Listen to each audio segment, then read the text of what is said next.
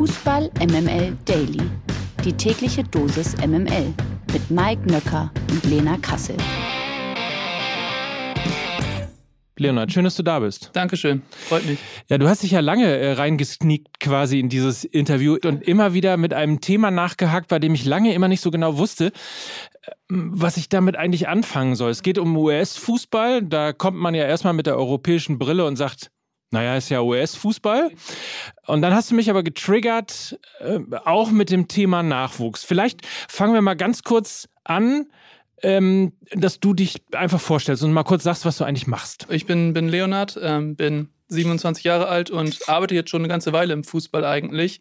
Und ähm, mein Start im Fußballbusiness ist auch sehr, sehr eng verknüpft mit den USA. Ich ähm, habe nach dem Abi eine Zeit in den USA verbracht, dort am College Fußball gespielt und ähm, habe dort eigentlich gesehen, wie stark der Fußball dort eigentlich im Kommen ist. War erstmal verwundert, weil ich auch so dachte, okay, Fußball, USA ist eher so Mädchensport. Ähm, aber selbst da, das war 2014, habe ich schon gesehen, okay, der Sport ist echt im Kommen und viele in der Altersklasse spielen einfach Fußball und, und brennen dafür. Und ähm, nach meiner Zeit dort wurde ich gefragt, hast du Lust, ein bisschen zu scouten für, für uns? Das war die University of Cincinnati, sehr eng verwurzelt mit dem FC Cincinnati. Und da habe ich gesagt, wieso nicht? Ähm, und habe einfach dann ja, so eigentlich den Start in den Fußball gehabt. Und ähm, war sehr eng dabei zu sehen, okay, ähm, hier entsteht was, die haben auch Bock auf europäische Spieler. Und nach ein paar Wochen ähm, als Scout kamen immer schon mehrere Vereine aus den USA auf mich zu und haben gesagt, wir wollen auch, wir wollen auch, wir finden das auch spannend, wenn du so ein bisschen für uns gucken kannst. Und das war eigentlich so der Startschuss oder so das Aha-Erlebnis, wo ich gemerkt habe, okay, ähm, da passiert gerade was, der Fußball wächst und ähm, die wollen Gas geben. Und ähm, dann bin ich schnell vom Scout geswitcht auf Berater, einfach weil ich, glaube ich, auch mit meinem Wissen, was ich über den deutschen Fußball hatte, ähm, denen durchaus helfen konnte. Und ähm, jetzt bin ich insgesamt seit guten acht Jahren dabei und ähm, sehe einfach, wie das, ja, wie der Sport Jahr für Jahr dort wächst und immer populärer wird. Und das macht einfach Spaß, so hautnah dabei zu sein. Und scoutest du für den, den deutschen Markt oder scoutest du auch, weil du gerade gesagt hast, äh, amerikanische Vereine haben dich angesprochen, ob du auch für die, also scoutest du auch für die? Der, also der, der Anfang war es definitiv Scouting in Deutschland für amerikanische Vereine, damit Spieler aus Deutschland den Step rübergehen. Ähm, das passiert auch immer noch ähm, und ich glaube, das wird auch für immer mehr Spieler spannend, weil die Liga immer besser wird. Ähm, mittlerweile ist es aber auch so, dass ich eigentlich, das war, das war mein Entrance, aber dadurch, dass ich ähm, einen guten Überblick über den amerikanischen Markt bekommen habe, ähm, konnte ich dann auch schnell erkennen, wie sehr das Niveau einfach steigt im Jugendbereich. Und deswegen werden auch dort Spieler, ähm, amerikanische Spieler, immer, immer spannender für europäische Vereine hier. Ähm, einfach wegen der puren Masse an Spielern, die es dort gibt. Und natürlich gibt es dementsprechend dann auch immer mehr Top-Talente, die für europäische Vereine einfach spannend sind, weil die ähm, hier einfach gut mitspielen können, weil die das Niveau locker packen. Ich muss ja fairerweise sagen, dass ich eine äh, gewisse Nähe zu ähm, dem American Way of Life äh, habe, zumindest dem, wie wir ihn in den 80ern, 90ern und frühen Nullerjahren möglicherweise eben äh, mitbekommen, vielleicht sogar auch eingeimpft bekommen haben. Insofern habe ich eine gewisse Affinität auch für das ganze Showgedöns drumherum, äh, für, für all das. Ich mag das sehr gerne. Ich bin sehr gerne in Amerika in, in Stadien ähm, von NFL über NBA und, und all die Sportarten, wo ich mich noch nie reingetraut habe, äh, ist in ein Fußballstadion, weil in meinem Kopf ist das immer noch die Liga, wo ähm, sozusagen die Spieler, die ihre Karriere in der Bundesliga beendet haben, dann nochmal zum Eincashen ein oder zwei Jahre nach Amerika ja, genau, gegangen genau. sind. Das, das war es auch lange. Also das muss man auch ganz ehrlich so sagen, das war es lange und genau das ändert sich jetzt. Also man kann sagen, über europäische Spieler, die in die USA gehen, ähm, da hat sich das eigentlich auch, hat sich die Zielgruppe der amerikanischen Vereine, auf welche Spieler gucken, die hat sich ziemlich gewandelt und ziemlich geändert. Ähm, die wollen genau das nicht mehr. Die wollen nicht mehr die Jungs haben, die sagen, boah, USA, cooles Land, in ein paar Jahre nochmal in New York, LA, wo auch immer kicken, stelle ich mir cool vor. Die wollen die nicht mehr. Die wollen ähm, eher Spieler, die die auch über mehrere Jahre weiterbringen können. Ein Spieler, der sieben, acht, neun Jahre da sein kann und am besten auch eine kleine Ära da prägen kann. Das ist immer der Wunsch. Und ähm, dementsprechend geraten ganz, ganz andere Spieler da jetzt einfach in den Blickpunkt. Das sind Spieler, die bei Top-Zweitligisten gut performen, aber auch Spieler, die in der Bundesliga spielen. Und ähm, für die kann das einfach auch spannend werden, so ehrlich muss man sein, weil die Spieler dann auch einfach mit gutem Geld rübergelockt werden. Aber solche Spieler sollen es eben sein und nicht mehr diese Superstars. Ob, obwohl ja trotzdem jemand wie Gareth Bale gerade zu Klar. LAFC gewechselt Klar. ist und da schon ein paar Namen immer noch dabei sind. Aber dann die Top-Namen wahrscheinlich, die die Top-Top-Namen. Genau. Ähm, getriggert hast du mich ja, als du äh, gesagt hast, äh, du musst dir das mal anhören oder vielleicht sogar auch mal angucken, weil die im Nachwuchsbereich relativ genau, viel genau. machen. Jetzt habe ich ja schon das ein oder andere Mal auch im Podcast bei Fußball MML erzählt, dass ich so ein bisschen aus eigener Erfahrung äh, und auch so ein bisschen so hinter die Kulissen des ein oder anderen Vereins guckend, sehr rudimentär muss man dazu sagen, äh, so eine halbgute Meinung habe, was die Nachwuchsarbeit in Deutschland angeht. Ähm, und gleichzeitig habe ich beschäftige mich seit einem Jahr mit dem Thema Fußball und Daten und eine andere Interpretation von Daten mit Hilfe von künstlicher Intelligenz und ähnlichem. Und ähm, immer wieder und immer mehr droppen dort in den Top-Listen Spieler aus Amerika aus.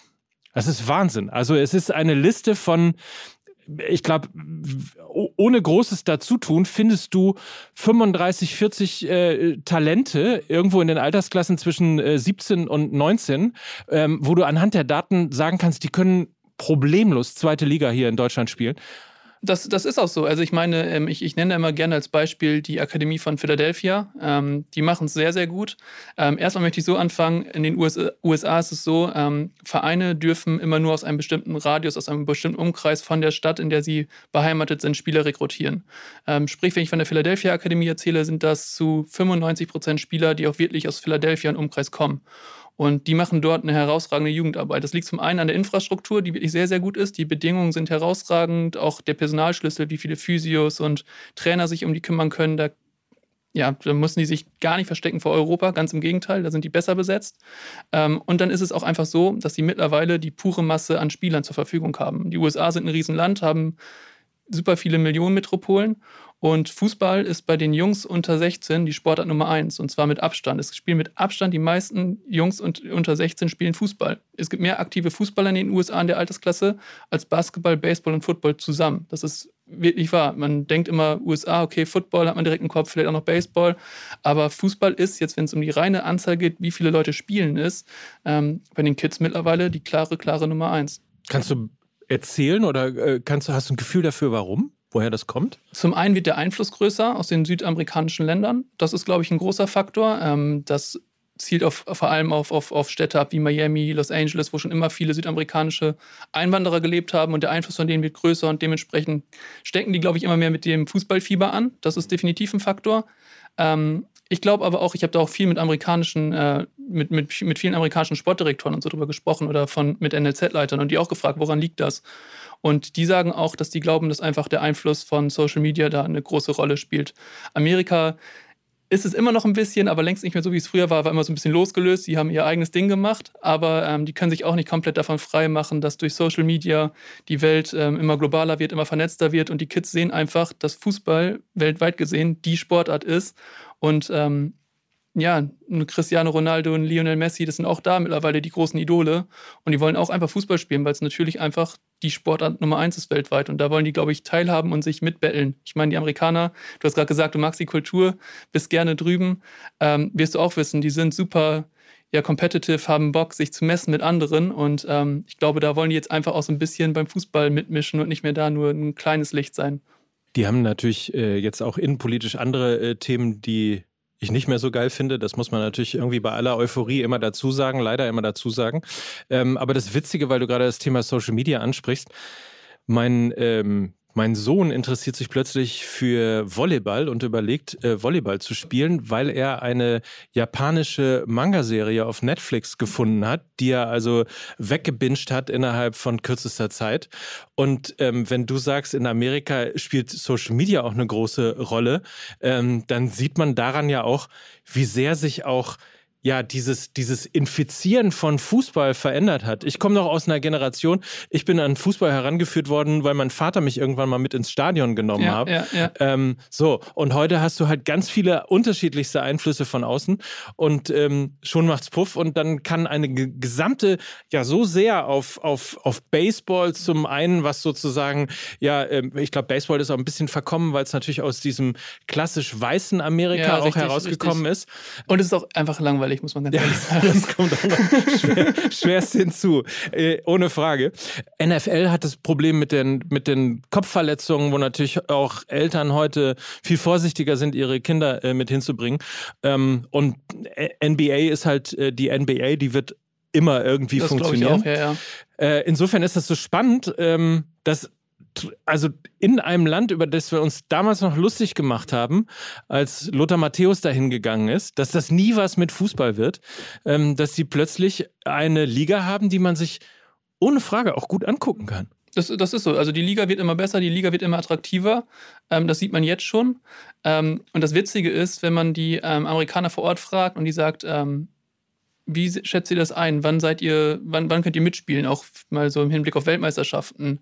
Ähm, welche Jahrgänge sind spannend? Da sagen die so, ja, Jahrgang 2001, 2002. Ab da sind die Spieler so wirklich so gut, so viele auch, die so gut sind, dass wir da, wenn die irgendwann in den Profibereich reinwachsen, dass wir da dann wirklich so viele Spieler haben, dass die, äh, dass wir mitspielen können. Das spricht die 2002er sind jetzt gerade 20 und da geht's los. Also ich meine, viele von den Top-Talenten, auch in dieser Masse die Top-Talente, sind noch 15, 16 Jahre alt. Ich glaube, es dauert fünf Jahre und dann wird man da auch nochmal in den nächsten fünf Jahren echt einen großen Effekt sehen, einfach weil dann erst wirklich die Jungs, ähm, die angefangen haben zu spielen und diese Begeisterung, die gewachsen ist, erst dann sozusagen ähm, ja so weit ist, dass die Jungs dann auch wirklich dann in den Stadien auf dem Platz stehen, ähm, weil sie entsprechend älter geworden sind. Das ist ja immer mit ein bisschen Versatz zu sehen. Und das wird jetzt in den nächsten fünf Jahren passieren. Das wird ziemlich schnell gehen, da werden sich viele wundern, wie viele Top-Talente eigentlich dann plötzlich auch nach Europa geschwemmt werden. Hast du eine Idee, woran das liegt? Also was machen die Amerikaner möglicherweise auch besser als die Deutschen?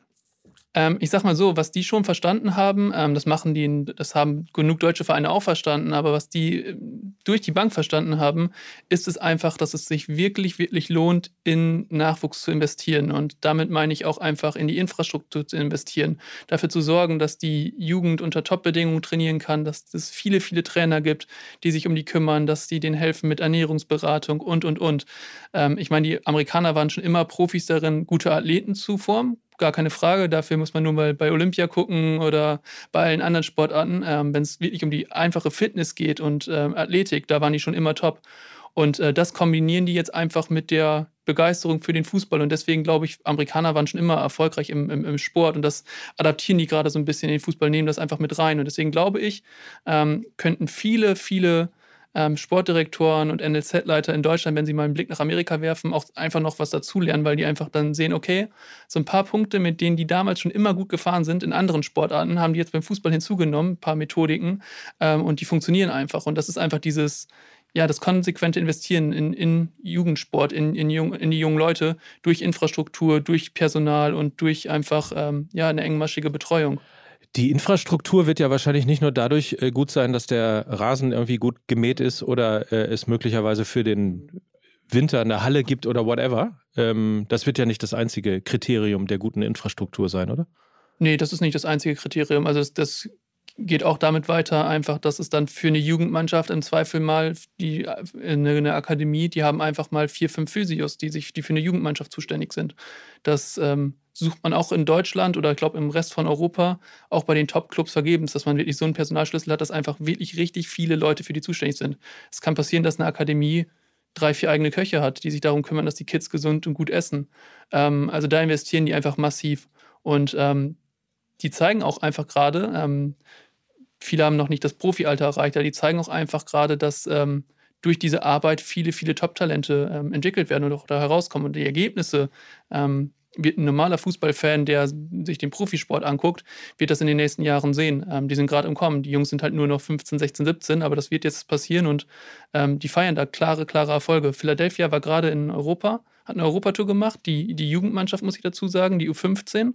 Ähm, die gilt so als die beste Mannschaft in den USA, auf jeden Fall in dem Jahrgang, aber auch so generell so ein Jahrgang, wo man sagt, okay, die sind schon echt gut. Die waren in ähm, Salzburg, die waren in München, die haben gegen Mainz gespielt, die haben alle Spiele gewonnen. Ähm, und ich meine, Red Bull Salzburg ist schon dafür bekannt, eine gute Jugend zu haben. Und auch Bayern muss ich eigentlich nicht verstecken. Ähm, aber die Spiele wurden alle auch deutlich gewonnen. Wahnsinn. Wie sieht es äh, mit, mit Daten aus? Also England ist ja beispielsweise ein Land, das extrem viel auf äh, Analyse, auf Daten, Richtig. auf ähm, Verbindung von Tracking-Daten über Spieldaten und all diese Sachen, um sie auch zur Analyse zu nutzen, ähm, während wir noch äh, quasi gefühlt, ich übertreibe jetzt, vorm Football-Nauten stehen. Ja, ja. Ähm, so, wie sieht das in Amerika aus? Die lieben Daten. Also das ist, glaube ich, auch, das zieht sich auch so durch alle Sportarten. Wenn man sich mal NFL oder so anguckt, was die alles aufschlüsseln, welche Daten die da immer zu den Spielen geben, das ist immer, die sind Daten verrückt. Und das ähm, also haben die auch in den Fußball mitgenommen. Also wird viel mit Daten gearbeitet, viele Daten werden ausgewertet. Und auch das ist etwas, wenn ich sage Infrastruktur, auch da wird investiert. Also die holen sich auch viele, viele Scouting-Tools und Analysemethoden, um einfach ähm, Daten zu ziehen und damit die Spiele auch besser zu machen. Ähm, und ist, glaube ich, auch schon sehr, also in der Masse oder in, in, in dieser Konsequenz ähm, habe ich das, glaube ich, in Europa auch nicht gesehen, dass so viel mit Daten gearbeitet wird im Jugendbereich. Also ab Jahrgang so 2007, 6, 8, ja. äh, gucken wir mal, wer denn ja bei der WM 2026 dann auch in Amerika, in den USA und natürlich auch in Kanada und Mexiko, aber mit auf dem Platz stehen wird. Ähm, man müsste jetzt schon mal gucken, bei den einzelnen Vereinen. Philadelphia hast du genannt. Äh, St. Louis startet äh, jetzt demnächst. Genau, richtig. Lutz Pfannenstiel. Genau, Lutz Pfannenstiel ist dort jetzt als Sportdirektor zuständig, kümmert sich auch da um den Jugendbereich. Ähm, ist auch, glaube ich, das klare Ziel des Vereins, auch viele, viele Talente ähm, rauszubringen, weil St. Louis immer schon eine Area war, die, die Fußball begeistert war und Fußball mochte, auch wegen vielen, unter dem großen deutschen Einfluss, den es schon immer in der Stadt gab. Ähm, und da bin ich auch gespannt. Die haben ein mega Trainingsgelände sich gebaut ähm, und da bin ich auch sicher, dass da das ein oder andere Talent dann bald aus St. Louis kommen wird. Miami ist neu dazugekommen mit David Beckham. Genau. Inter Miami sicherlich ähm, dadurch natürlich auch bekannt geworden, dass Definitiv. eben Beckham die ähm, Frontfigur sozusagen des Vereins ist. Ähm, ich nehme an, äh, Red Bull New York gehört zum äh, Red Bull Kosmos, bekannt dafür, dass sie gute Jugendarbeit mhm. äh, machen. Das werden sie wahrscheinlich in Amerika auch tun. Definitiv, definitiv. Ich meine, das ist ja auch, also äh, Leipzig wird immer, oder ist aktuell zumindest noch der Verein, der so ein bisschen immer gepusht werden soll, wo dann am Ende die fertig entwickelten Topstars spielen sollen aus dem Red Bull Imperium. Ähm, und die haben New York Gut, ist, man muss jetzt fairerweise dazu sagen, das Team gibt es dort schon länger, aber ich glaube, die haben auch jetzt in den letzten Jahren nochmal erkannt, was für ein Potenzial einfach da ist und dass da mit Sicherheit jetzt bald die ein oder anderen Jungs sein werden ähm, aus Amerika, die Red Bull New York entdeckt hat, die dann auch irgendwann in Leipzig auf dem Platz stehen. So, und dann, was gibt's noch? Äh, LAFC ist neu dazugekommen. LAFC ist neu dazugekommen, genau. Las Vegas ähm, wird da neu dazukommen. Ähm, das ist noch nicht ganz so klar, wann. Das wird wahrscheinlich sogar eher so Richtung 24, 25 der Fall sein. Aber die Liga wächst weiterhin und ähm, die Investoren, die dort dahinter stehen, die haben eigentlich alle den klaren Plan, okay, wir müssen auch unsere eigenen Jungs entwickeln. Noch sind die nicht an dem Punkt, dass ein Topstar oder ein Weltstar ähm, in die USA wechselt, der 22, 23 ist, das ist ja ganz klar. Aber langfristig wollen auch die Investoren oder die Inhaber der Vereine ganz klar dahin und sagen, wir wollen schon mitspielen, wir wollen, haben schon das Ziel irgendwann, das wird wahrscheinlich auch noch zehn Jahre dauern. Klar, so schnell holt man das nicht auf, den Vorsprung, den Europa hat. Aber die wollen irgendwann mit der Weltspitze konkurrieren und da mitspielen. Und der Weg dahin führt erstmal über eigene Talente. Das haben die schon verstanden und deswegen setzen da auch alle so konsequent drauf. Also halten wir mal äh, fest. Also erster Punkt, den wir rausgearbeitet haben, man darf im Grunde genommen nur lokal seine Spieler genau, ziehen. Genau, das heißt, genau. sowas wie äh, Tom Rote beispielsweise, U16 war ja, glaube ich, beim FC St. Pauli, als er abgeworben wurde von Borussia Dortmund äh, und jetzt ja Bundesliga für Borussia Dortmund spielt. Sowas hätte in Amerika nicht stattfinden dürfen. Es gibt ganz, ganz, ganz, ganz wenige Ausnahmen. Die sind sehr streng. Ähm, da ist die Liga ist generell sehr konsequent, wenn es darum geht, das ganze Regelwerk einzuhalten. Ähm, es gibt wenige Ausnahmen, ähm, wenn die Eltern umziehen und das weiß man ja nie, unter welchen genauen Bedingungen die Eltern plötzlich meinen, sie müssen umziehen. Aber solche Fälle dürfen auch ja, nicht. Weil der Vater einen Job in Wolfsburg bei VW bekommen genau hat. So, genau so. so solche Tricks kennen die natürlich auch. Aber nein, ähm, da, das ist schon wirklich auf ein Minimum begrenzt, weil da wirklich sehr, sehr genau drauf geguckt wird und dann auch Sachen verfolgt werden, ob das denn alles mit rechten Dingen zugegangen äh, ist. Und deswegen ähm, kann man das eigentlich schon so sagen. Das passiert äußerst, äußerst, äußerst selten, dass wirklich Talente abgeworben werden, aus genau dem Grund. Okay, also lokal ist der Punkt 1. Äh, Infrastruktur ist Punkt 2, also tatsächlich in den Nachwuchs zu investieren und das eben nicht nur mit schicken Plätzen und äh, einer Massagebank eben, sondern mit all dem, was eigentlich der professionelle Fußball auch schon hat. Genau. Also medizinische Versorgung, Ernährungsberatung, äh, ärztliche Versorgung logischerweise, aber eben auch Daten, Performance-Analyse, Performance-Optimierung genau, genau. und so weiter. Und ich meine, das zieht sich auch durch den Profibereich, muss man auch dazu sagen. Also klar ähm, arbeiten die Top-Vereine in Deutschland auch unter perfekten Bedingungen mit den Profis, aber ähm, ich kann mal so ein Beispiel nennen. Ähm, ein Transfer, den wir jetzt im Januar, Februar gemacht haben, das war Erdschan Kara von Rapid Wien, der ist zu Orlando gewechselt. Und ähm, Rapid Wien ist jetzt kein kleiner Verein, ähm, ist kein Dorfverein, ganz und gar nicht. Aber als Erdschan dann das erste Mal in Orlando war und die ihm so da das Trainingsgelände gezeigt haben, hat der schon echt groß geguckt, weil er dachte, okay, krass, die Bedingungen hier sind echt richtig, richtig schick, super viele Leute. Und ähm, dann hat er nochmal anders geguckt, als sie ihm gesagt haben, ja, aber wir überlegen gerade jetzt das Trainingszentrum nochmal zu erweitern und Neues zu bauen, weil das reicht uns hier nicht mehr. Und er war schon drin und dachte schon, oh wow, das sieht hier echt cool aus und die Bedingungen sind ja top. Und ja, ist in den USA dann ein Trainingszentrum, was schon nochmal überholt wird, ähm, was im europäischen Vergleich eigentlich schon auch echt ein super Trainingsgelände wäre. Ähm, also da auch die Spieler, die rübergehen äh, im Profibereich, ähm, gucken schon immer nicht schlecht und sind dann echt beeindruckt, unter welchen Bedingungen die dann arbeiten dürfen. Hast du eigentlich äh, den Eindruck, dass da möglicherweise auch im pädagogischen Bereich einiges besser gemacht wird? Ähm, ich sag mal so, dadurch, dass es lokal ist, ähm, ist es natürlich schon so, dass die Spieler ähm, einfach wirklich bei ihren Familien sind, beziehungsweise zumindest nah bei ihren Familien sind. Ähm, und das hat, glaube ich, schon einen Wert, dass die einfach ähm, in ihrer gewohnten Umgebung aufwachsen. Und ähm, das trägt, glaube ich, schon so ein bisschen dazu bei, dass die, solange es geht ähm, und so lange wie möglich, ähm, einfach ähm, ja wirklich in ihrer, in ihrer behüteten Heimat, sage ich mal, sind und nicht wegziehen müssen für den Fußball. Und ich glaube, das macht schon was mit den Menschen. Mhm. Oder mit den Kids, besser gesagt. Weil das ist so, so ein zweiter Punkt bei mir immer gewesen, dass ich auch so ein bisschen das Gefühl hatte, es wird immer der gleiche Typ irgendwo ausgebildet. Mhm im Fußball, also im, im, in den deutschen NLZs. Das sieht man ja auch so ein bisschen an den Talenten, die dann am Ende rauskommen und es geschafft haben. Ja. Die haben gefühlt irgendwie alle den gleichen Haarschnitt, ja, ja. Äh, reden gefühlt irgendwie alle das gleiche Zeug und spielen mehr oder weniger auch irgendwie, zwar auf unterschiedlichen Positionen, mhm.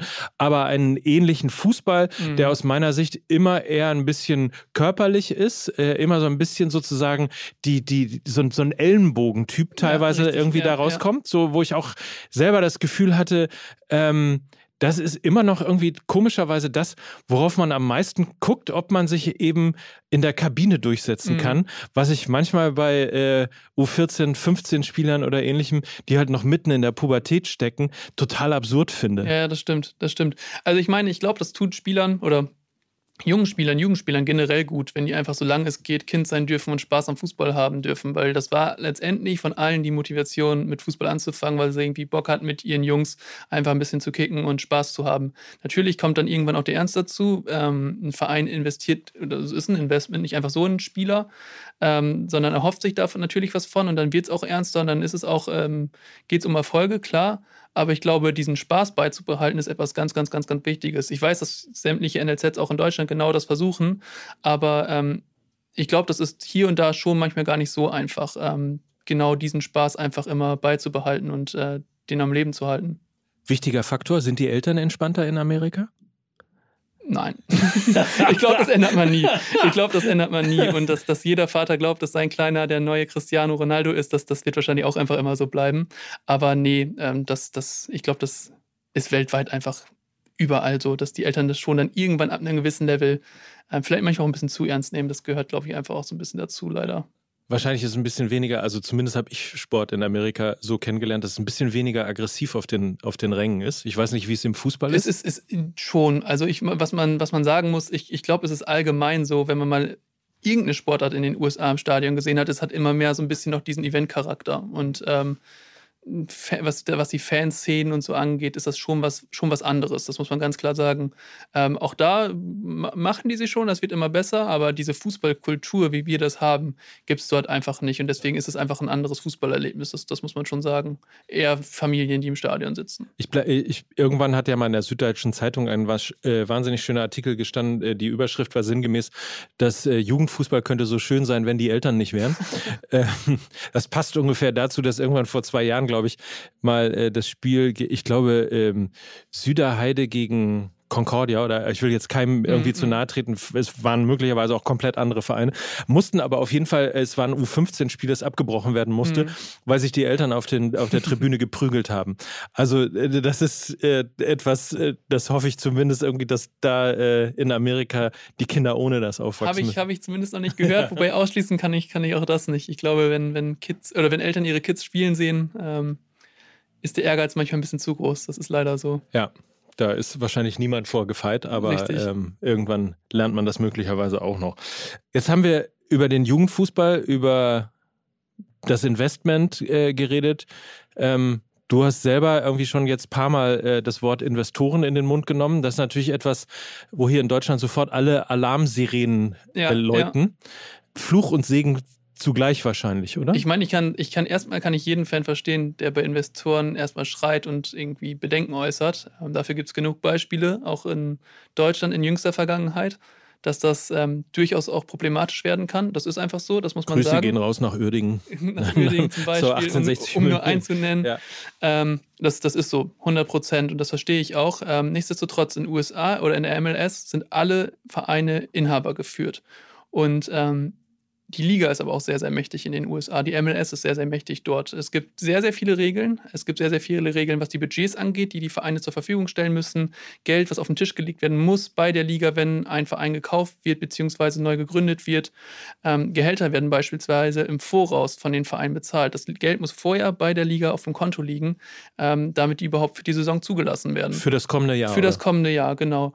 Und äh, das führt einfach dazu, dass die äh, finanziellen Planungen dort sehr, sehr seriös sind und sehr, sehr gut laufen. Und ähm, Investoren, die viel versprechen, aber wenig halten, eigentlich gar keine Möglichkeit haben, weil das Geld muss auf dem Tisch liegen. Und wenn es nicht auf dem Tisch liegt, geht es erst gar nicht los. Das führt so ein bisschen dazu, dass, ähm, dass man sich da sehr, sehr gut vor, vor schützt und wappnet. Und ich glaube auch im Hinblick auf, auf Deutschland kann das schon ein Vorbild sein, wie man das organisieren müsste, wenn sowas mal irgendwann passiert. Ähm, weil ich kann die Bedenken absolut verstehen. Ich weiß nicht, ob man das immer halten kann und ob das wirklich, man sich immer davor schützen kann und äh, erfolgreich davor wehrt, dass man sagt, wir wollen keine Investoren im Fußball haben. Ich glaube, die Amerikaner machen vor, welche Regeln es braucht, um das Ganze funktionierend und, und, und gut äh, aufzustellen. Das ist ja sowieso immer das äh, Interessante, dass du eigentlich in einem der kapitalistischsten Länder äh, das sozialistischste Sportsystem das ist so, das hast. ist so, ja, das ist, ist, das ist tatsächlich so. Und ich finde es irgendwie eigentlich echt cool. Also in der MLS muss man ganz ehrlich sagen, oder im Fußball ist es so, da löst sich der Sport immer mehr ab von diesem Gedanken, im College werden die Talente ausgebildet, die Talente werden in den Akademien der Vereine ausgebildet. Colleges verlieren da schon deutlich an, an, an, ähm, an Ansehen und die Stellung äh, des, des Fußballs an Colleges ist nicht besonders gut, weil die Top-Talente in den Akademien der Vereine spielen. Äh, deswegen ist dieses Draft-System praktisch, was in der NBA und NFL ja ein Riesending ist, in den USA, äh, im Fußball eher eine Randnotiz. Das gibt es da, aber da sind nicht so die Top-Talente, die da rauskommen.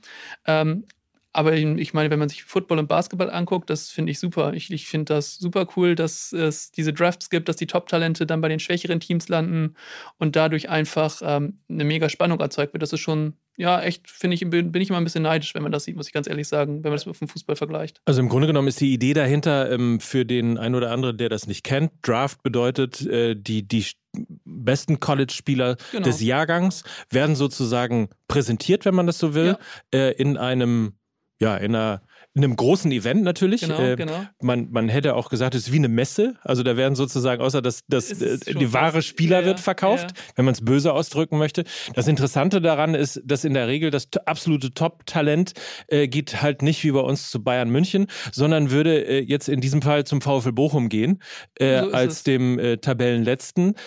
Und das ist so ein bisschen die Idee dahinter. Es sei denn, er verkauft sein Recht auf den ersten Draft und bekommt dann dafür möglicherweise andere Talente, Geld oder, oder ähnliches. So um, richtig, ungefähr richtig, kann man richtig, das beschreiben, oder? Und das mischt es eigentlich schön durch. Ich meine, es ist schon cool zu sehen, dass dann halt das Top-Talent ähm, bei dem Verein spielt, was erstmal es in der letzten Saison sehr schwer hatte. Das macht es einfach spannend. Ähm, ich meine, die Vorstellung, Haaland, jetzt mal so als Beispiel genannt, ist Norweger, deswegen hinkt der Vergleich ein bisschen, aber ein Haaland spielt bei Bochum, das wäre schon, finde ich, ganz cool zu sehen. Ja, ohne Frage. Ähm, vielleicht Stichwort Investoren nochmal. Ähm, Gibt es ja große Firmen, große äh, Unterhaltungscompanies, äh, mhm. die ähm, sich in Amerika engagieren. Ein paar kennt man mittlerweile, weil sie sich auch ein wenig hier im Sport in Deutschland mhm. ähm, engagieren. Anschutz Entertainment Group beispielsweise, ähm, die in äh, Los Angeles, in und um Los Angeles relativ äh, stark sind, viele Hallen haben und ähnliches. Und dann gibt es viele, viele andere noch dabei, die man teilweise auch eben als Eigner aus der ähm, NBA oder aus genau. der NFL kennt. Gibt es einen Serienmeister in, in den USA? Also kann man sagen, irgendwie der mit dem meisten Geld, also hier jetzt Anschutz hat die meiste Kohle und äh, deswegen ist jetzt auch, wem gehört, LA Galaxy gehört, glaube ich, äh, äh, zu Anschutz. Genau. Ähm, es ist, also es, es gibt, die sind jetzt 20 Mal Meister das geworden. Ist, das ist schwer zu sagen tatsächlich. Es gibt jetzt nicht den Serienmeister, der jeden zweiten Titel gewinnt. Den gibt es nicht, nee. Ähm, und es ist auch so, man muss auch so sagen, die Liga steckt voller Regeln. Es darf nur drei Spieler geben, die ähm, Designated Player sind. Designated Player sind Spieler, die mehr als diese vorgeschriebene oder diesen, diesen Hulksatz verdienen dürfen. Ein Spieler in der MLS darf erstmal nicht mehr als 940.000 Dollar, sind es glaube ich gerade, oder 950 irgendwie so um den Dreh, verdienen im Jahr. Ähm, nur drei Spieler dürfen mehr als 950.000 Dollar, nur nochmal da draußen zugehört. So. Ja. Mehr dürfen nur drei Spieler verdienen. Bei dem Rest ist das Stopp. In dem gesamten Team. Im gesamten Team, genau. Und dann kommt noch dazu, dass es ein festes Budget gibt. Ähm, sprich, auch der Durchschnitt wird nicht 950.000 Dollar verdienen, also, ähm, sondern zum Teil wirklich, wirklich weniger. Und das führt dazu, dass eigentlich, ich glaube nicht, dass ich falsch liege, jedes Team aktuell sein Budget nahezu ausgrenzt und mit dem gleichen Budget arbeitet. Ausgenommen jetzt diese, das, was sie diesen drei Spielern mehr zahlen, das ist, ist das darf, ist, ist, darf der Verein handhaben, wie er will. Aber die Budgets sind erstmal gleich diese drei Spieler ausgeklammert. Also du könntest theoretisch, also sagst, zahlst jedem 950.000 Dollar, sagen wir mal 20 Spielern, mhm. und drei hast du noch dabei, den kannst du aber zahlen, was du willst. Also sie können auch 20 Millionen verdienen, oder? Allen 950.000 Dollar zu verdienen, wird schon nicht klappen tatsächlich mit dem Budget. Da wird das Budget schon gesprengt sein, was man insgesamt für die ganze Mannschaft ausgeben geben darf. Ich würde behaupten, das Durchschnittsgehalt liegt am Ende so bei 500.000 Dollar vielleicht, was ein amerikanischer Spieler verdient, plus dann diese drei Jungs, die mehr verdienen dürfen. Die kommen dann noch halt on top dazu. Und die dürfen aber unendlich verdienen? Die dürfen auch 50 Millionen im Jahr verdienen. Okay. Aber trotzdem interessant, weil es natürlich, ähm, wenn man sich mal die Gehaltsstruktur dann ja selbst bei Borussia Dortmund anguckt, ne, das ist ja weit wahrscheinlich über dem, was, äh, nun muss man dazu sagen, die setzen wahrscheinlich zum jetzigen Zeitpunkt auch noch mehr Geld um. Äh, da sind genau. mehr Töpfe, die mit dabei sind, etc. Genau, das ist, die Liga will halt, also erstmal, es gab schon mal eine Major League Soccer in den USA, die dann leider sagen musste, okay, wir, die Liga wird hier eingestellt, weil die meisten Vereine sind Konkurs. Und daraus haben die einfach gelernt. Das war irgendwie in den 90er Jahren, glaube ich. Daraus haben die gelernt und eben echt ein strenges. Kosmos New York ist so das, ne? richtig. Ja, und einfach ein strenges Regelwerk aufgelegt. Und ähm, diese, dieses Gehaltsmaximum, das, das wird jedes Jahr langsam angehoben und das wird auch nicht da bleiben. Mit Sicherheit nicht. Wenn die Liga besser wird, werden die auch das immer weiter lockern. Aber die wollen gerade, dass die Vereine langsam, aber kontinuierlich und gesund wachsen. Und deswegen gibt es diese Regeln. Gibt es Dinge, also ich, ich meine, wenn wir uns darüber unterhalten und auch versuchen sozusagen äh, jetzt hier aus diesem Gespräch Sachen rauszunehmen mhm. oder vielleicht auch zu lernen, ähm, was man davon äh, eben in Deutschland anwenden könnte.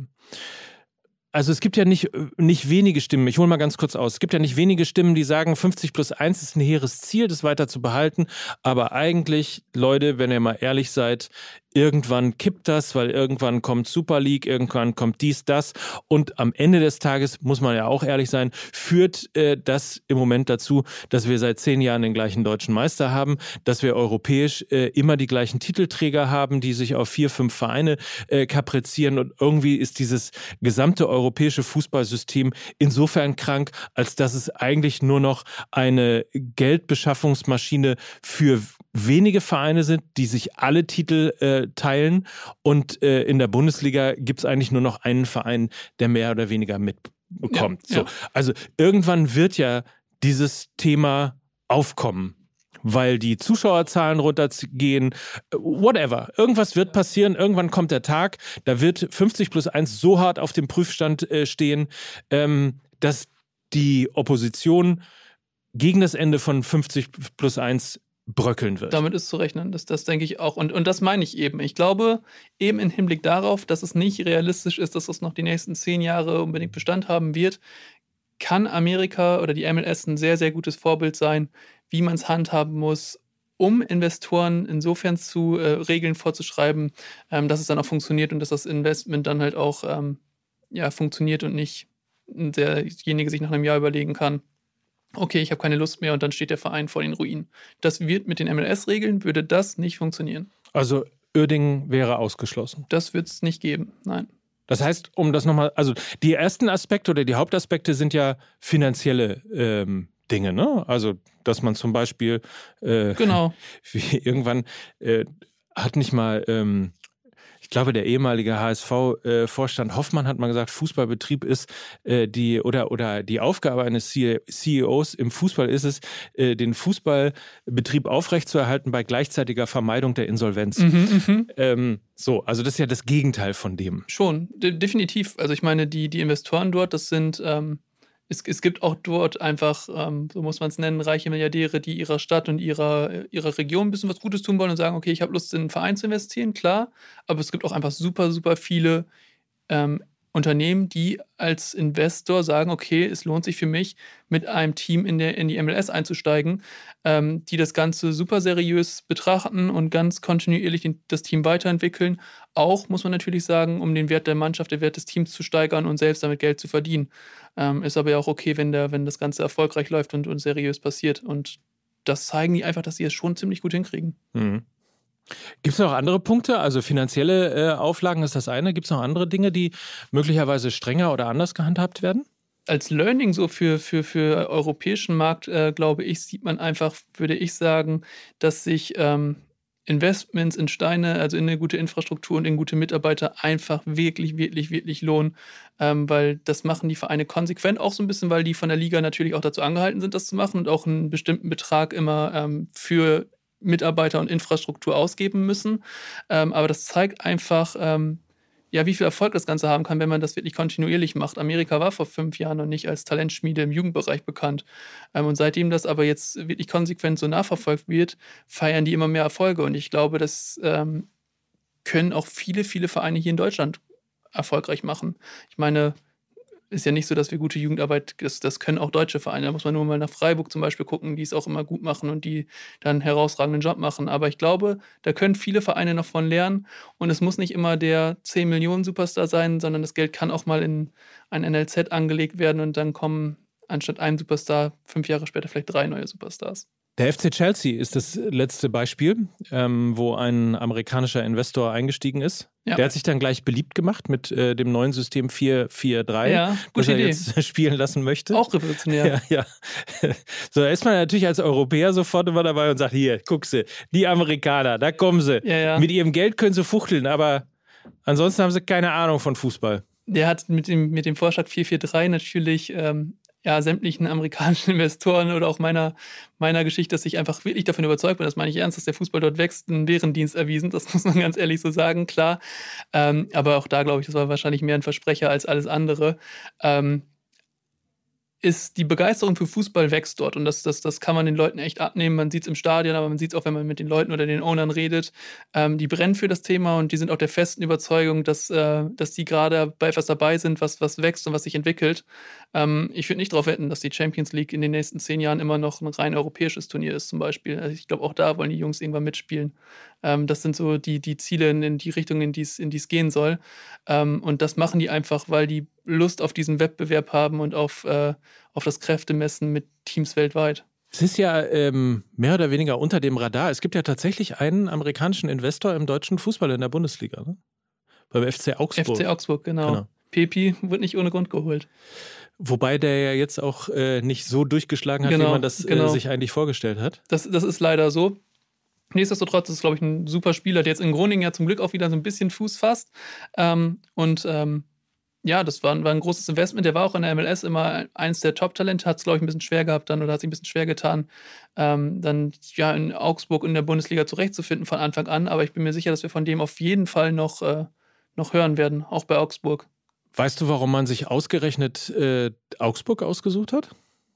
Die genauen Gründe sind mir ehrlicherweise, ehrlicherweise nicht bekannt. Ähm, kann ich, kann, ich, kann ich nicht beantworten. Wahrscheinlich, weil Augsburg auch auf der Suche war. Möglicherweise. Weil es sind nur 5%, glaube ich. Ja, genau. War, war recht überschaubar, was die Prozent an sich angeht.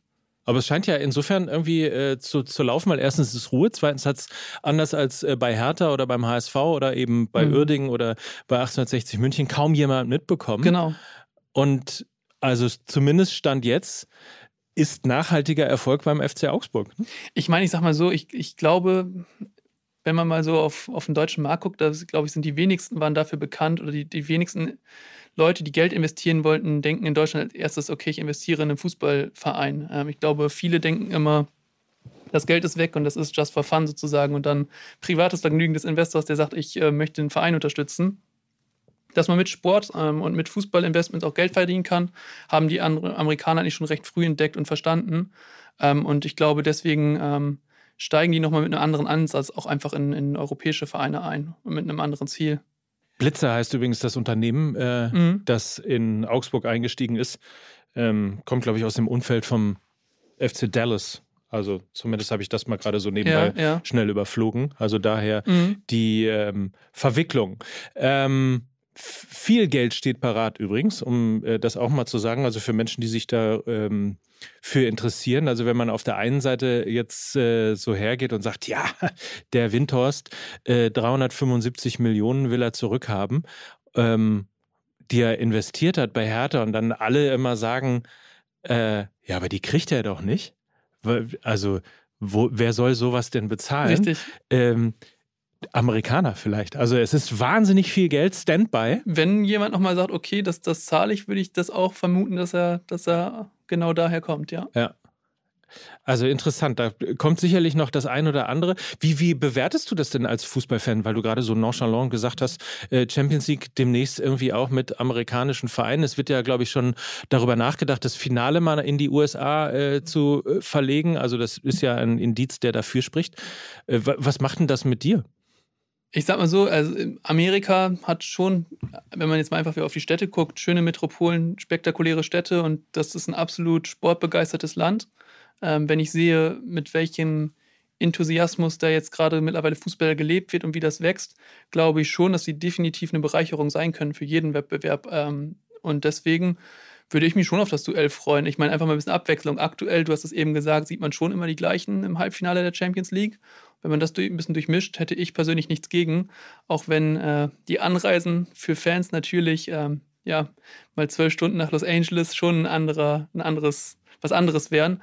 Aber ich glaube, ähm, für den Fußball, glaube ich, wäre das durchweg positiv. Naja, man kann ja teilweise, wenn man mit der Deutschen Bahn fährt, auch zwölf Stunden irgendwo äh, ähm, brauchen, um innerhalb von Deutschland irgendwo anzukommen.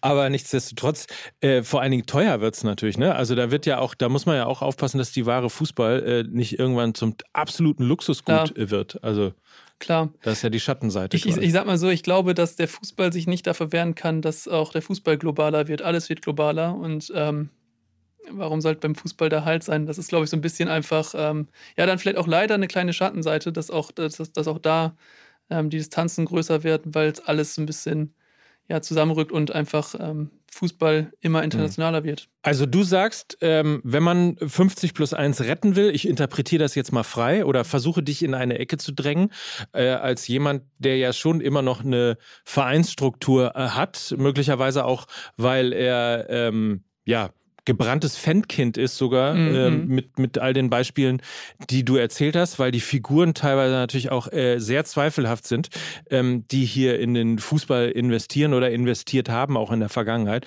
Gibt es ja viele, viele ähm, ja, bemerkenswerte Geschichten. Mhm. Ähm, deswegen, du würdest sagen, also 50 plus 1, wenn man es sichern, sichern will, trotzdem mal nach Amerika gucken, Mhm. weil da eigentlich die, naja, für europäische Verhältnisse oder für, vielleicht sogar auch für deutsche Interpretationen noch die, die, die reinste, sauberste Form des glaub, äh, Investorenfußballs ist? Zumindest können viele Befürchtungen und Ängste, die Gegner äußern, ähm, mit Sicherheit genommen werden oder Wege aufgezeigt werden, ähm, wie die Risiken minimiert werden können. Ja, das glaube ich ganz sicher. Und letztlich kann man ja auch immer äh, das Beste aus zwei Welten vielleicht auch schaffen. Ne? So ist es, definitiv. So ist es. Also ich glaube, Fußball macht da jetzt schon Spaß. Ähm, ich meine, ähm, das erlebe ich in meiner täglichen Arbeit. Es ist so, dass äh, immer mehr Spieler auch mal sagen, boah, USA hätte ich Bock drauf. Und dann sind die nicht 30, sondern sind auch mal 23 oder 24 und sagen, USA könnte ich mir schon vorstellen. Mhm. Ähm, also man sieht jetzt schon, dass auch Spieler hier aus Deutschland ähm, das wahrnehmen. Ähm, und das, das wird auch weiter so gehen und wahrscheinlich auch noch Fahrt aufnehmen und noch stärker werden. Und ich glaube, das ist auch nur so, weil es funktioniert. Wenn wir da alle zwei, drei Wochen irgendwelche Horrormeldungen hören würden, dass es mit den Investoren drunter und drüber läuft, wäre das mit Sicherheit nicht so. Ja. Ich bin mal sehr gespannt, was das äh, mit Spielern macht. Ich freue mich auf das Wiedersehen irgendwann mit Marc Schatkowski, Mhm. der ähm, den ich beim FC St. Pauli kennengelernt habe, ich glaube mit 19 oder mit 20 Jahren und der dann viele, viele Jahre in New York gespielt hat und jetzt ja wieder bei Arminia Ja, Bielefeld ja, spielt. Ähm, was das auch menschlich so mit den, Klar. mit den Jungs macht, ne? wenn du mal aus der Blase rauskommst, in ein neues Land kommst, äh, in einen ganz anderen Kontinent. Also das sicherlich auch nochmal äh, spannend für die Entwicklung der Persönlichkeiten. glaube ich auch, hundertprozentig. So, und auf der anderen Seite haben wir eben gelernt, investieren, investieren, investieren und zwar vor allem in den Nachwuchs, in perfekte Infrastruktur. Aber dann wollen wir jetzt zum Schluss aber auch von dir hören, wer sind denn die Top-Talente? Also wenn jetzt äh, uns alle Sportdirektoren, ähm, ist ja bald wieder Transferfenster, äh, der ersten und zweiten Liga zuhören. Ähm, wen muss man, gibt es einen Geheimtipp? Gibt es den Pulisic, den Pulisic 2.0? Es, es, es, gibt mit Sicherheit äh, viele, viele echt super, super gute junge Spieler in den USA und ich habe auch schon ein paar im Kopf, auf jeden Fall. Ähm, wobei ich da jetzt mit, mit Name-Dropping vorsichtig sein möchte, weil ich jetzt nicht im 14- oder 15-Jährigen sagen will, dass er der nächste Pulisic wird. Ähm, und ich das gar nicht, äh, ja, auch, auch finde, dass man einfach auch als Berater, ähm, und das, das ist auch schon so eine Sache, die, die ich mir auf die Fahnen schreibe, gerade mit jungen Spielern äh, oder mit jungen Spielern vorsichtig sein muss. Ähm, deswegen möchte ich jetzt noch keinen Namen, na, Namen nennen, aber ich bin mir sicher, dass da mit Sicherheit der ein oder andere Pulisic, vielleicht auch sogar der ein oder andere Haaland irgendwann mal aus den USA kommt und wartet. Ähm, wer das am Ende wird, wird die Zeit zeigen. Ähm, ein paar Kandidaten habe ich schon im Kopf, aber die behalte ich lieber erstmal noch für mich. Und dann gibt es Handgeld und das ganze Programm, was man auch aus Europa kennt, oder läuft das in Amerika tatsächlich komplett anders? Komplett anders läuft es nicht, aber auch da sind schon ein paar mehr Regeln aktuell da, aber trotzdem ist das, ist die Arbeit als Berater ähm, schon ähnlich im Vergleich zu Deutschland, ja, das, das ist definitiv. Ähm, aber mir macht die Arbeit dort Spaß. Also man merkt, finde ich, dass, dass Vereine einen Berater durchaus sehr, sehr stark wertschätzen in den USA. Liegt, glaube ich, auch so ein bisschen an der Historie, wie äh, Berater und Vereine auch im Football und im Basketball zusammenarbeiten. Dann bin ich mal äh, gespannt, ob wir in fünf Jahren den, äh, ich sag mal, den Mino Raiola äh, der USA uns gegenüber sitzen haben. Für heute erstmal vielen Dank. Spannende Einblicke in den Fußball in den USA. 2026, äh, sicherlich das große Ziel ähm, für die Amerikaner. Nicht ohne Grund gewählt das Jahr. Also ich meine, ähm, 22 wäre jetzt zu früh gekommen mit Sicherheit, aber 26 bin ich gespannt, was geht. Ähm, deswegen haben die sich schon was bei gedacht, glaube ich, in dem Jahr dann zu sagen, okay, 26 packen was. Wie viele Zuschauer gehen eigentlich mittlerweile so im Schnitt zu MLS-Spielen? Na, was ich ganz cool finde, auch vom Ansatz, passt auch so ein bisschen in die Richtung, okay, wir wollen langsam wachsen, äh, wir machen keine verrückten Dinge. Äh, viele Vereine haben dort eigene Stadien gebaut und äh, wirklich reine Fußballarenen gebaut. Die hatten keine Lust mehr, auf irgendein, in irgendeinem Baseballstadion spielen zu müssen, wo man noch irgendwie halb die eingezeichneten Linien von einer anderen Sportart sozusagen sieht. Das wollten die nicht mehr oder auf Kunstrasen spielen. Ähm, und es wurden viele Fußballstadien gebaut, eben reine Fußballstadien und weil die aber auch gesagt haben, wir wollen eine gute Stimmung haben, wir wollen, dass die Stadien ausverkauft sind und äh, dass es einfach Spaß macht, sind die Stadien nicht so verrückt groß gebaut worden. Es sind oft 30.000, 40.000 Leute für amerikanische Verhältnisse. Das natürlich ja muss ich dazu sagen, äh, nicht verrückt groß. Eine winzige Arena. Und die sind dann halt auch voll und das, das finde ich ziemlich cool und das gehört, glaube ich, das ist auch nochmal so ein gutes Beispiel dafür, dass die ähm, kontinuierlich wachsen wollen. Ähm, mit Sicherheit wird es auch irgendwann so sein, dass die mit 70.000 oder 80.000 voll gemacht werden. Aber ähm, bis dahin muss die Begeisterung noch ein bisschen weiter wachsen, aber dann werden wir auch das sehen. Interessanter Punkt übrigens, als sich der Los Angeles Football Club gegründet hat. Ähm, ich weiß nicht, ob sie auch in anderen Stadien gewesen sind, aber sie haben sich natürlich meine beiden Herzensstadien, nämlich das Westfalenstadion in Dortmund und äh, Millantor hier beim FC St. Pauli angeguckt und äh, zumindest die gelbe Wand soll so ein bisschen nachempfunden ja. worden sein. Äh, Habe ich selber noch nicht erlebt, aber es wird sehr, sehr spannend sein. Ähm, worüber wir noch gar nicht geredet haben, bevor wir jetzt hier ähm, quasi äh, uns den Shitstorm schon dadurch äh, einheimsen, dass wir uns nicht einmal dem Fußball der Frauen in Amerika äh, ja. gewidmet haben, ähm, was ja eigentlich immer als der der größere mhm. Fußball galt. Das ist auch nach wie vor noch so oder? Ich sag mal so, zumindest ist Fußball ähm, bei den Frauen schon viel viel länger ein Ding und etwas, was in der breiten Masse gespielt wird. Das ähm, definitiv und auch da hat der Frauenfußball schon eine Stellung. Ähm, ja, um die der deutsche Frauenfußball kämpft. Ähm, das ist mit Sicherheit so. Nichtsdestotrotz ist die Aufmerksamkeit auch da mittlerweile beim Männerfußball schon größer. Das muss man fairerweise sagen, das ist so. Aber ähm, Frauenfußball ähm, hat da nach wie vor eine sehr, sehr gute Stellung. Definitiv. Und auch einen einen ähnlichen Apparat, eine ähnliche Infrastruktur, eine ähnliche. Oft ist es so tatsächlich, ja. dass es Partnervereine, also dass, dass, dass, äh, die, dass, die, dass die Inhaber ein Männerteam besitzen, aber auch ein Frauenteam besitzen und dass das unter demselben Club sozusagen läuft. Das passiert da sehr, sehr oft. Und dementsprechend profitieren die auch von der Infrastruktur, die ähm, dort aufgebaut wird. Das ist so. Das ist ja hier tatsächlich etwas, was nach und nach erst, erst kommt. Ne? Kommt also viele, so, genau. Äh, also genau. Barcelona hat, glaube ich, erst im letzten oder vorletzten, ich glaube im vorletzten Jahr ähm, die das Frauenteam äh, gegründet und äh, nach und nach kommen die bei PSG. Ähm, Wolfsburg, logischerweise gibt es schon lange den VfL Wolfsburg Frauen und äh, logischerweise eben auch die, die Männer. Also das ist dann tatsächlich dann da so, dass die auch Trainieren die auch äh, gemeinsam, also nicht gemeinsam auf dem Platz stehen, sondern in den gleichen Trainingszentren? Oder? Kann ich jetzt nicht mit Ja oder Nein beantworten. Also zum Teil ist das so tatsächlich, mhm. dass die in den gleichen Trainingszentren arbeiten. Ähm, manchmal ist es aber auch an unterschiedlichen Standorten. Ähm, nichtsdestotrotz müssen sich da die Anlagen, ähm, auf denen die Frauen trainieren, nicht verstecken. Das ist auch unter wirklich guten Bedingungen und ähm, das, auch da gilt eigentlich die Devise, dass eine gute Infrastruktur die Grundlage ist für eine, für eine erfolgreiche und gute Arbeit. Und wenn ich das jetzt hier gehört habe, ne, und wenn ich ein ähm, Talent bin und äh, entweder in ein äh, in, in ein NLZ, ähm, Mädchen-NLZ oder Jungs-NLZ in Amerika mhm. äh, möchte. Also wenn ich irgendwie so das Gefühl habe, Mensch, ich bin irgendwie ganz gut, ich bin, keine Ahnung, jetzt äh, Jahrgang 08, 07, 06, mhm. whatever. Ähm, was mache ich da? Wie komme ich da eigentlich hin? Als deutsches Talent nach Amerika ja. praktisch zu gehen, ist, glaube ich, ein Weg, der mit Sicherheit in der Vergangenheit noch nicht so wirklich gegangen wurde, ist mir zumindest nicht bekannt. Ähm, glaube aber, das da habe ich ja eben ausführlich erzählt, dass ich glaube, dass die Bedingungen da sehr, sehr gut sind und dass man sich da wirklich auch, ähm, dass man da viel lernen kann und auch einfach viel für seine Athletik tun kann. Ein Weg, den bislang, glaube ich, kein Spieler gegangen ist. Mir ist es zumindest nicht bekannt in dem Alter. Ähm, aber durchaus machbar. Man muss natürlich sagen, ähm, ist immer alles gar nicht so einfach, ähm, Arbeitserlaubnis und Aufenthaltsgenehmigung in den USA zu kriegen. Erst mhm. recht, wenn dann, wenn man von jungen Spielern redet und sagt, okay, der zieht mal eben 10, 12 Flugstunden von seiner Familie weg, sind das schon einige Hürden. Aber ähm, rein sportlich gesehen, glaube ich, schon ein Schritt, der auch Sinn machen kann und ähm, was auch einfach, ähm, ja, wo man viel lernen kann. Wobei man natürlich auch nicht vergessen darf, die Konkurrenz ist da natürlich dann auch entsprechend groß, weil wir gerade gesagt haben, ähm, dass es dort auch sehr, sehr, sehr, sehr viele Top-Talente gibt und mit denen musste man sich dann da messen, aber gehört dazu. Ich bin sehr gespannt. Also Namen will er nicht rauslassen, aber wir wissen auf jeden Fall äh, die, die Wege, die dort gut gemacht werden und auf die man möglicherweise schauen kann. War ein sehr interessantes Gespräch und sehr interessanter Einblick in den äh, Markt, in den Fußballmarkt USA, der eben äh, nicht mehr basiert auf äh, I hope we have a little bit lucky äh, und am Ende gewinnt immer Cosmos New York. Das ist lange vorbei. Ähm, hochprofessionell und ähm, hochprofitabel zum großen Teil äh, eben der Fußball in Amerika.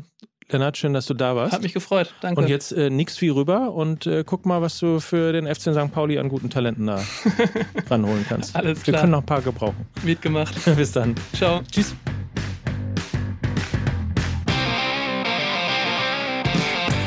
Dieser Podcast wird produziert von Podstars bei OMR.